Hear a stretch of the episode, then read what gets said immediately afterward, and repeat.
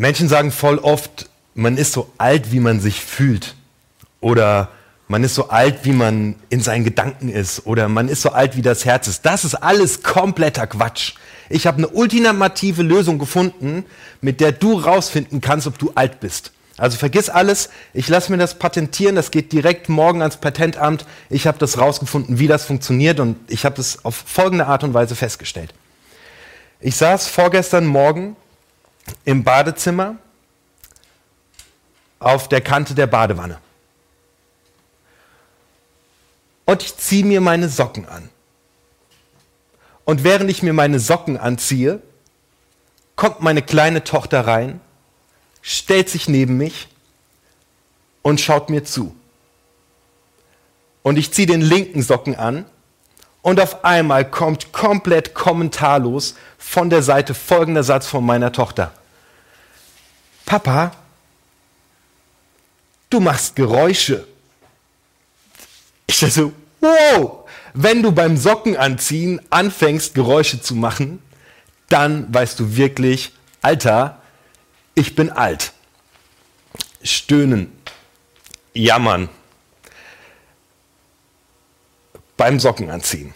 Es gibt einen Typ, der stöhnt und jammert nicht. Und ich nehme dich mit in die Geschichte, ähm, die er erlebt. Er lebt vor vielen tausend Jahren in der großen Stadt Jerusalem und diese gesamte Stadt ist von einem mächtigen Heer umstellt. Diese Stadt ist umzingelt und belagert, keine Maus kommt rein, keine Maus geht raus. Diese Stadt ist wirklich abgedichtet. Und in dieser Stadt, im Gefängnis, sitzt Jeremia, gefangen. Wenn ich diese Predigt vor drei Monaten gehalten hätte, dann hätte ich sehr viel Fantasie aufwenden müssen, um dir diese Situation zu erläutern. Die Leute gehen durch die Straßen, aber der unsichtbare Feind ist da. Was Trübes hängt in der Luft dunkle Wolken ziehen heran. Sie sehen ihren Feind nicht direkt, aber er ist da. Und sie jammern und sie stöhnen und Jeremia sitzt mittendrin im Gefängnis. Ein paar Kapitel vorher, dahin reise ich mit dir ganz kurz, bevor wir zurück zu Jeremia springen, schreibt Jeremia einen Brief an Menschen, die im Zuge dieses Krieges äh, in Gefangenschaft gefuhr, äh, geführt wurden. Diese Menschen sind weit weg in Babylon in Gefangenschaft und er schreibt ihnen einen Brief. Er sagt, ihr Leute in Gefangenschaft, kauft euch Häuser, legt euch Gärten an, kauft euch Äcker. Ihr jungen Leute heiratet, zeugt Kinder, ihr alten Menschen werdet Opa und Oma, ihr werdet Enkel haben, baut euch Häuser, richtet euch ein Leben ein, entwickelt etwas und tut dieser Stadt Gutes. Da sind Menschen, die denken jeden Tag, oh Mann, hoffentlich können wir bald wieder nach Hause. Oder, oh Mann, hoffentlich kann ich meinen Laden bald wieder aufmachen. Oder, wenn nur die Schule am liebsten übermorgen wieder losgeht. Und das sind Gedankenkarusselle, dieses, oh Mann, es, wann ist es jetzt endlich vorbei? Und Jeremia schreibt in diese Situation rein, hey, bau dir ein Haus, entwickel was, leg einen Garten an. Es wird noch eine ganze lange Zeit dauern. Hört auf zu jammern. Akzeptiert, was gerade passiert. Ihr werdet gleich merken, dass bei Jeremia aus diesem Wort Akzeptanz eine sehr krasse Kraft entspringt. Denn eine Situation akzeptieren bedeutet nicht Hoffnungslosigkeit, sondern aus Akzeptanz entspringt Kraft durch Klarheit. Ich hatte eine echt coole Woche. Homeoffice Office hat super funktioniert. Bis Donnerstag, Freitag, der Tag war der absolute Horror. Ich konnte mich kaum konzentrieren. Ich hatte viele Störungen. Ich bin nicht richtig ins Predigtschreiben reingekommen. Ich war am Abend, meine Frau und ich, waren komplett platt. Und wir saßen auf der Couch, nicht auf der Badewannenkante. Und wir haben gejammert und gestöhnt und wir haben Schuldige gesucht und wir haben geschimpft über die Schule, die so viele Aufgaben gibt und wir haben über Corona geschimpft. Und an irgendeinem Punkt haben wir gesagt, stopp, wir können es gerade nur akzeptieren. In dem Moment, in dem wir das gesagt haben, kamen uns Ideen, wie wir das besser machen können. Und wir haben eine Strategie entwickelt, wie wir mit der Situation nächste Woche umgehen. Und das war wie ein Knoten, der geplatzt ist in dem Moment, wie wir gesagt haben, wir akzeptieren es.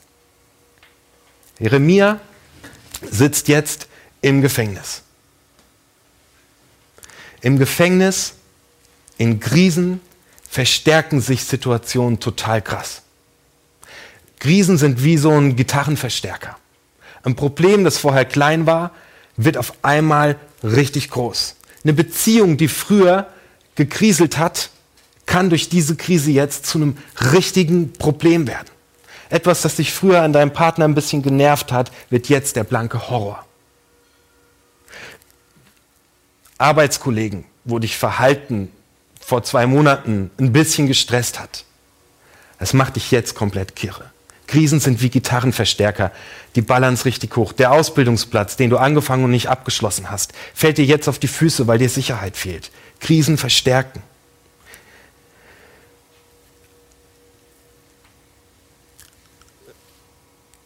Wenn so eine Krise dazu führt, dass deine vorherigen Probleme gerade zu so einem Mount Everest werden, dann akzeptiere jetzt diese Spitzen.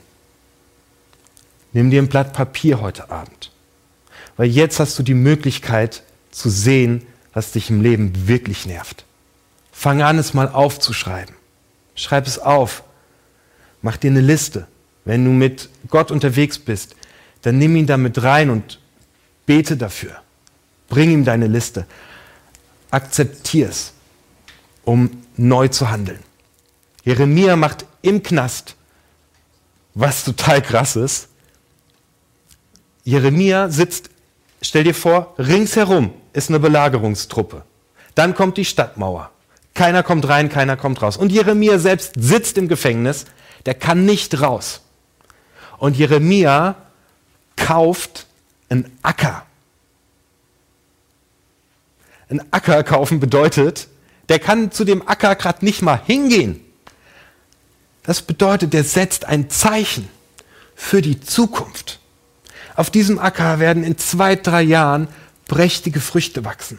Was wird wachsen und gedeihen und es wird Menschen versorgen und es wird schön aussehen und es wird wunderbar schmecken. Jeremia setzt jetzt im Gefängnis ein Zeichen. Und zwei Ebenen hat das Ganze. Er tut damit etwas Gutes, denn sein Vetter muss diesen Acker dringend verkaufen, weil er Geld braucht. Und er bittet Jeremia, ihm diesen Acker abzukaufen. Also Jeremia tut seinem Vetter etwas Gutes. Und Jeremia setzt ein Zeichen für die Zukunft. Jeremia macht genau das Gegenteil dessen, was gerade alle tun würden. Jeremia ist auch wie Josef, wie Jesus, ein Gegenteilmacher. Jeder würde zu Josef sagen, du kannst diese Frau nicht heiraten deine Maria. Die ist schwanger von einem anderen. Was macht Josef? Er macht komplett das Gegenteil dessen, was alle tun würden. Er heiratet sie und es entsteht eine wunderbare Geschichte. Jesus Christus ist unschuldig. Und er geht trotzdem ans Kreuz. Und es entsteht eine komplett neue Geschichte. Jeremia sitzt im tiefsten Gefängnis und er kauft einen Acker. Und es entsteht eine neue Geschichte. Ich fordere dich diese Woche auf kaufen Acker. Macht das Gegenteil. Vielleicht bedeutet für dich gerade ein Acker kaufen, dass du mitten in dieser Krise, wenn auf deiner Liste steht, ich mache diese Ausbildung jetzt zu Ende, dass du recherchierst und tust und es jetzt einfach anpackst. Vielleicht hast du Beziehungen in deiner Familie, die total am Kriseln sind. Mach jetzt komplett das Gegenteil und investier in die Zukunft und schreib einen Brief macht das Gegenteil. Mir hat jemand diese Woche eine WhatsApp geschrieben und diese Person hat einen Acker gekauft im Gefängnis. Und die Nachricht möchte ich dir kurz vorlesen. Ich kenne so viele Menschen, die so heißen, deswegen sage ich einfach den Vornamen. Julia schreibt mir Folgendes. Ich wollte dir immer noch was erzählen. Irgendwann habe ich bei, bei Spotify eine Predigt von dir gehört. Es ging ums Andersmachen. Ich habe überlegt, wen genau ich da mal in den Blick nehmen könnte und schnell war klar, den DHL-Boten unserer Straße. Zu dem Zeitpunkt hat er sich wirklich mit mehr oder weniger allen angelegt. Das schaukelte sich hoch bis zu gegenseitigen Anzeigen mit einer Nachbarsfamilie. Kurz, jeder wartete nur darauf, wieder sagen zu können, hast du schon gehört, was dieser Freak dieses Mal? Da es vor Weihnachten war, bereitete ich ihm eine Adventstüte inklusive Brief mit einem Danke an den eigentlichen Weihnachtsmann dieser Tage vor. Tja, zwei Tage später stand er vor meiner Tür, hatte sich mit Tränchen in den Augen bedankt.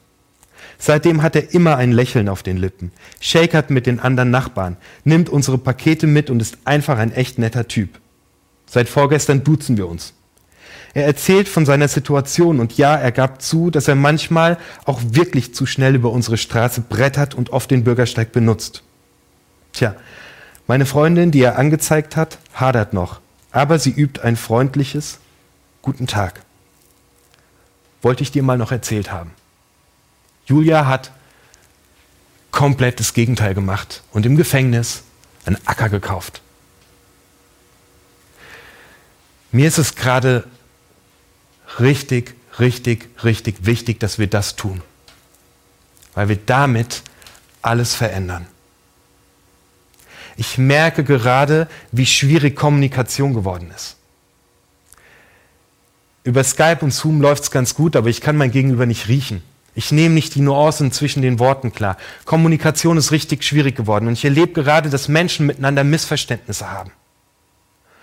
Und ich merke, dass diese Krise unsere Beziehungen sehr, sehr heftig belasten kann. Und mir ist es ultra wichtig, dir heute zu sagen, mach das Gegenteil und investiere in Beziehungen. In Johannes 15, Vers 12 sagt Jesus, ihr sollt einander so lieben, wie ich euch geliebt habe. Tätowier dir das aufs Herz, schreib's über deinen Spiegel. Ich fordere dich dazu auf, in den nächsten Tagen, wenn dich jemand doof anmacht, nicht zu denken, bah, dieser Assi, sondern zu denken, okay, Mann, er, er hat heute Nacht schlecht geschlafen. Denke das Beste vom anderen. Mach das Gegenteil. Mach du das Gegenteil und denke das Beste vom anderen und rede das Beste über andere und rede Gutes zu anderen. Mach einen Unterschied.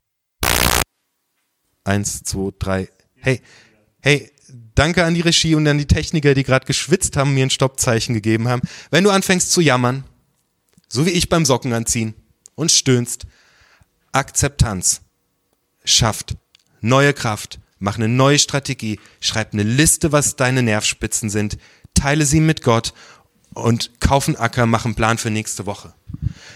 Gegenteilmacher sein und Gegenteilmacherinnen.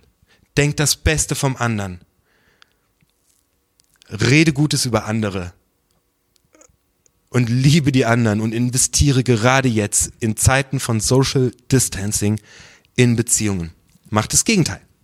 Genau. Es kommt eine Zeit nach dieser Krise, das ist so safe, das passiert auf jeden Fall. Und das, was wir jetzt investieren, werden wir dann haben. Wenn du genervt bist von Social Media, schreib einen Brief. Mega easy. Du kannst dir online eine Post, äh, online eine Briefmarke ausdrucken. Schreib einen netten Brief. Mach das Gegenteil. Investier jetzt richtig in Beziehungen. Ich lade dich dazu ein. Jeremia macht das und er setzt ein Zeichen. Er macht genau das Gegenteil. Ich möchte ein Gebet sprechen und dann gehen wir in den Talk. Heute bin ich alleine, mach einen heißen Stuhl. Schick mir deine Fragen. Ich bete. Vater im Himmel, im Gefängnis ist es krass, drüber nachzudenken, was danach kommt. Und manche haben gerade das Gefühl, vor lauter Nebel nicht mehr klar zu sehen. Und der Stress ist teilweise wirklich gewaltig bitte schenk uns heute einen ruhigen Moment, wo wir mal aufschreiben und drüber sprechen können, was gerade unsere Nervspitzen sind und es akzeptieren können und gib uns eine geile Idee, wie wir das Gegenteil machen können und handeln können. Danke, dass du da bist.